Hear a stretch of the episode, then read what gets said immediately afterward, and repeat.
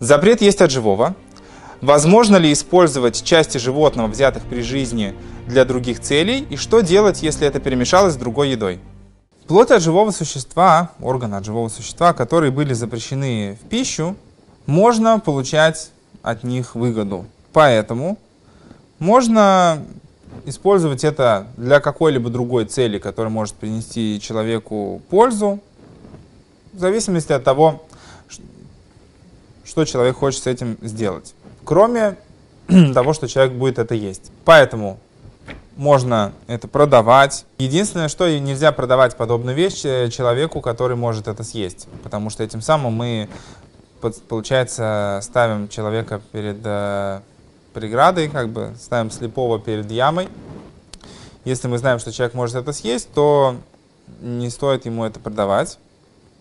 Вот. Кроме того, запрет есть эта вещь, он распространяется только на то, что только на то, что человек это будет есть так, как это естся, в том виде, в котором это естся.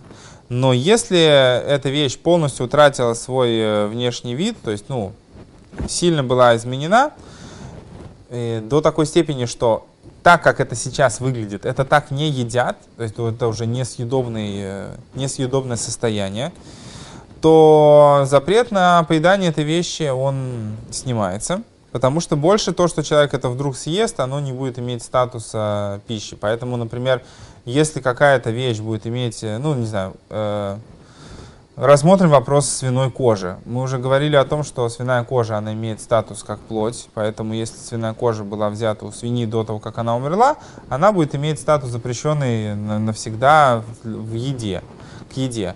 Но если теперь эта кожа полностью утратила свой съедобный статус, например, из нее сделали ремень или ботинки, и теперь, если человек ее погрызет, он не нарушит запрет э, есть от живого, потому что этот запрет распространяется только на то, что еще можно есть. То есть, если это будет какая-нибудь консерва или что-то еще, тогда это будет запрещено. Но если эта вещь полностью утратила свой э,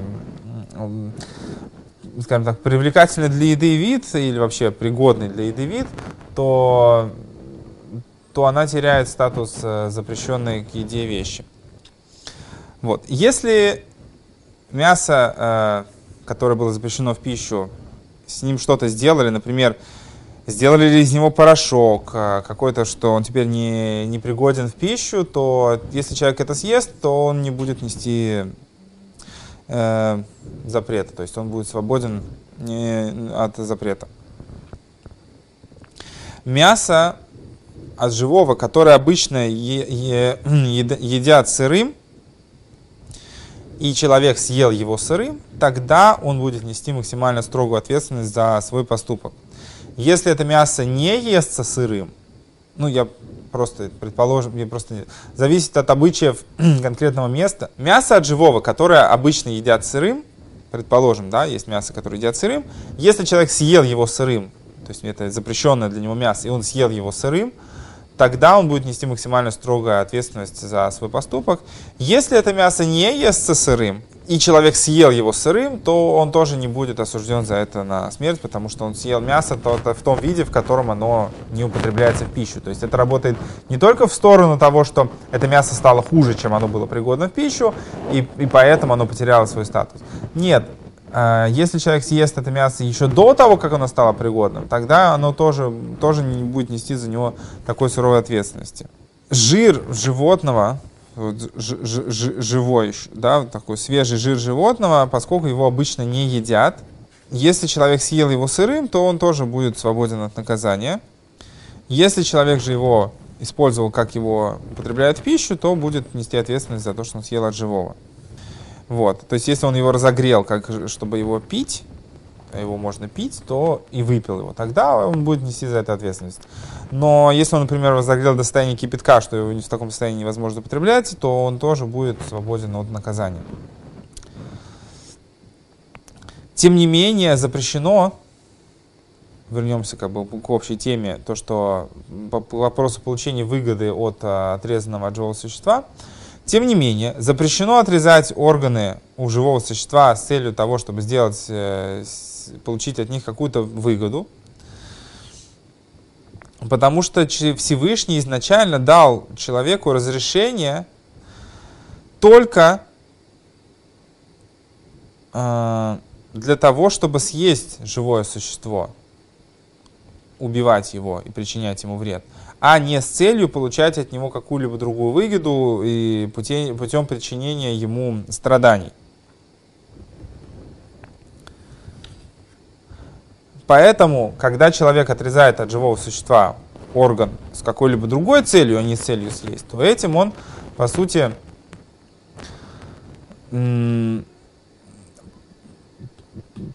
приступает суть этого разрешения. То есть было разрешено убивать животных, чтобы их есть, а не чтобы что-то с ними еще делать, э, э, забирать у них органы. Поэтому, когда человек берет у животного орган с целью получения от этого какой-либо другой выгоды, несмотря на то, что это само по себе не запрещено убить животное для того, чтобы с ним что-то сделать, но брать у него органы, это не то, ради чего это было все разрешено Всевышним использовать животных.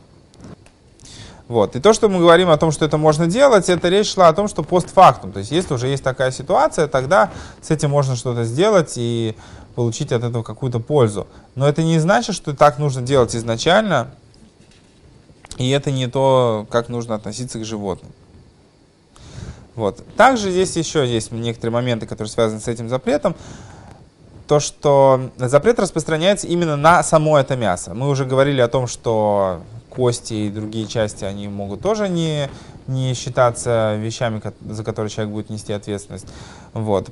Также это будет касаться и самого мяса, что запрет изначально относится именно к мясу.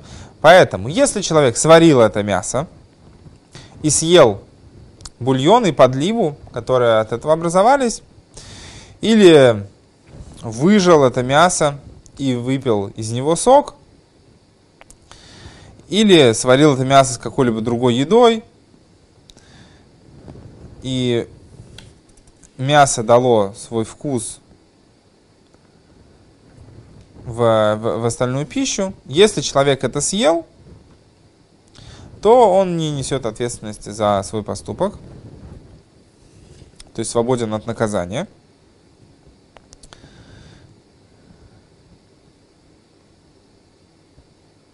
Вот. Даже если человек просто высосал из этого запрещенного ему в пищу мяса сок, тем не менее он не будет нести за это сурового наказания по суду. Тем не менее, так делать запрещено. И стоит э, запретить в пищу подобным образом приготовленные блюда по причине того, что запрещено употреблять э, мясо в пищу.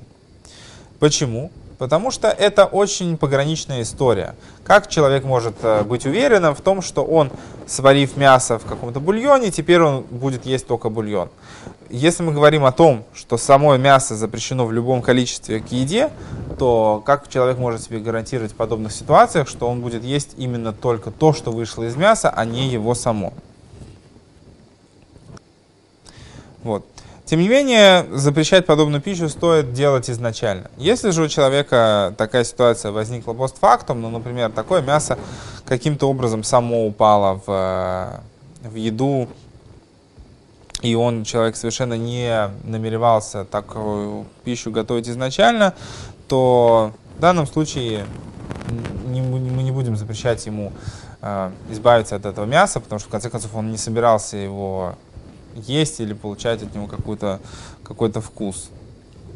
С жиром будет ситуация немножко сложнее, потому что он все равно как бы э, сам, если с мясом можно понять, что вот есть мясо, и мы его не едим, мы его убрали, то, что осталось, это уже не само мясо, а только его вкус, который не не запрещенной пищей, человек не будет нести за него ответственность, с жиром ситуация сложнее, если он перемешался с, какой, с какой-либо другой вещью, например, с другим жиром, и расплавился, теперь это одна, одна жидкость, до такой степени, что мы не можем как бы, отличить, где, где здесь что. Все перемешалось.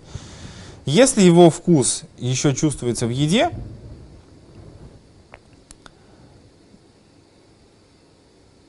тогда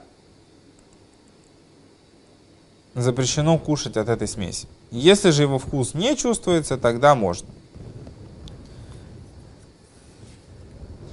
И также это будет запрещено к еде, если там будет этот жир заметен, что вот он там находится. Вот. Это будет говориться про ситуацию, если жир перемещал, перемешался с чем-то другим, не с таким же разрешенным жиром. Но если он перемешался с, с другим разрешенным жиром, то мы можем отличить только по большинству. Если мы знаем, что в данной смеси большая часть это разрешенная еда, тогда это тоже можно кушать. Если же нет, тогда нельзя. То есть если большая часть запрещенного жира, тогда нельзя.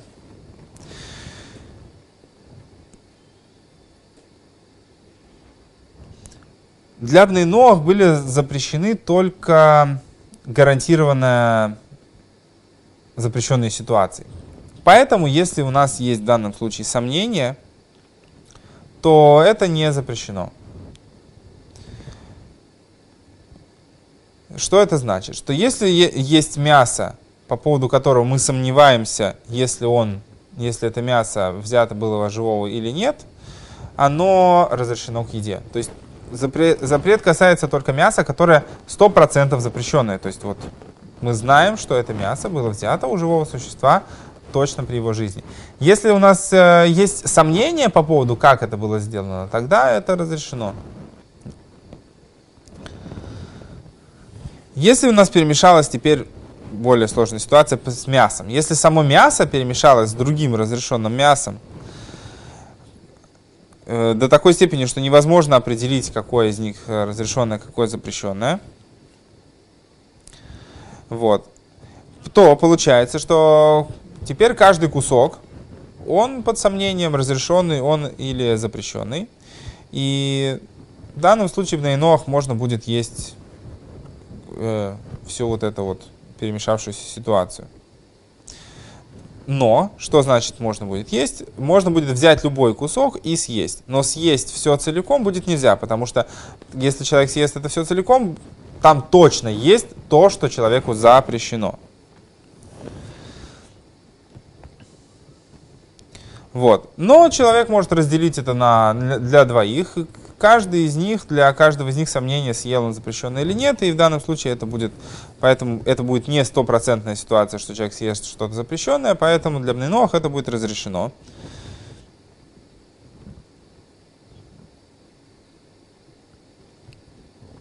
Если же что-то запрещенное вот из этих ситуаций смешалось э, с двумя другими или большим количеством разрешенного, и невозможно определить, какое из них какое.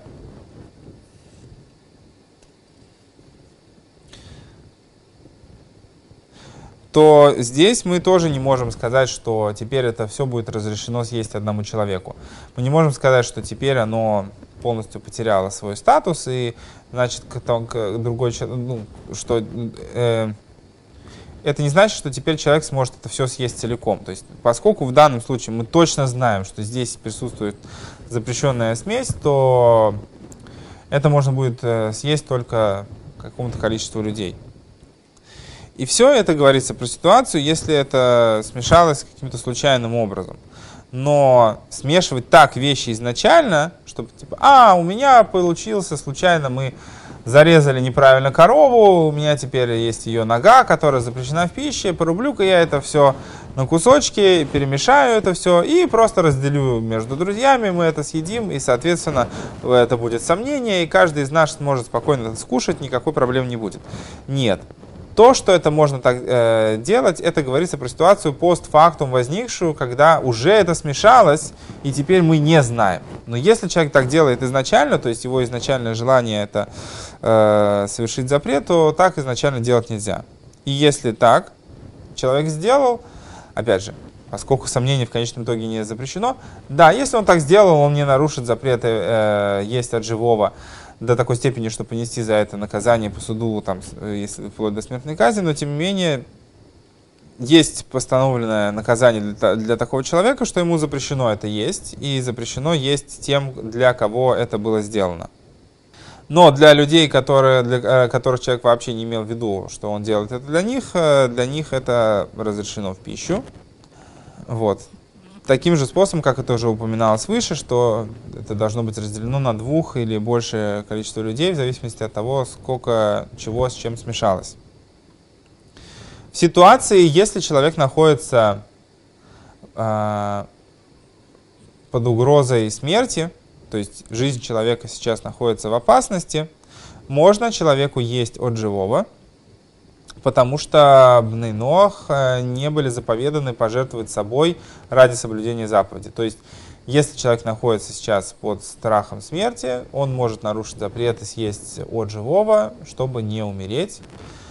Вот это важно помнить.